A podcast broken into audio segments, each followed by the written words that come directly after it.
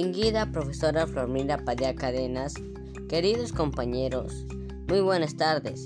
Quien les habla es el alumno Sergio Ferrer Rojas y en mi calidad de estudiante de la presignada institución educativa Juan Velasco Alvarado de Santa Elena Norte, del tercer grado A de secundaria, como joven que soy, me subo a esta tribuna para hablarle de un tema muy importante, que es la contaminación del planeta.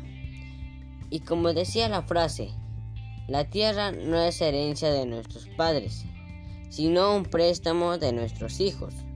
Solo cuando el último árbol haya sido cortado, solo cuando el último río haya sido secado, solo cuando el último animal haya sido cazado, solo cuando el último monte haya sido destrozado, nos daremos cuenta de que el dinero no se puede comer. Vivo con tristeza de mujeres y hombres que no han sido racionales, ya que hemos atacado y lastimado sin entender que lo que hagamos a nuestro planeta no lo hacemos a nosotros mismos, que somos hijos de la Tierra.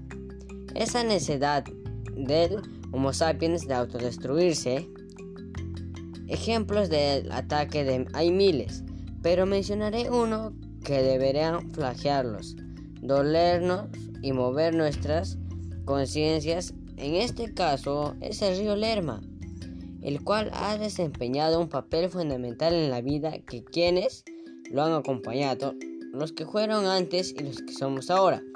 Estas aguas que hoy ya no son cristalinas están muertas, pero eso debería doler a las consecuencias de autoridades, de empresas y de nosotros, quienes hemos tirado basura, arrojando desechos o hemos dejado que todo esto pase. Hoy ese líquido vital que alimenta la existencia se agota.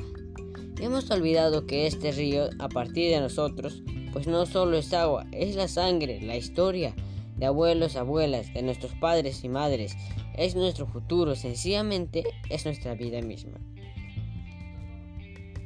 Y ni a qué hablar de los gases tóxicos y, los, y la contaminación que cada persona aporta al medio ambiente cuando bota un pequeño papelito a la calle.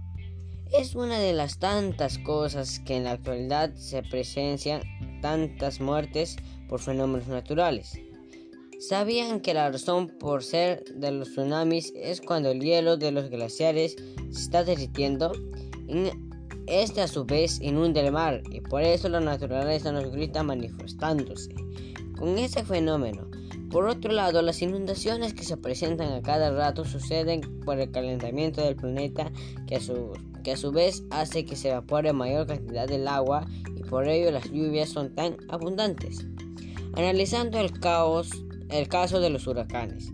Cuando un huracán se forma es por la cantidad excesiva de lluvia y calor y se fortalece cuando está en contacto con aguas cálidas, destrozando así miles de poblaciones. Como, vemos, la naturaleza nos grita, nos está tratando de decir que somos como un virus.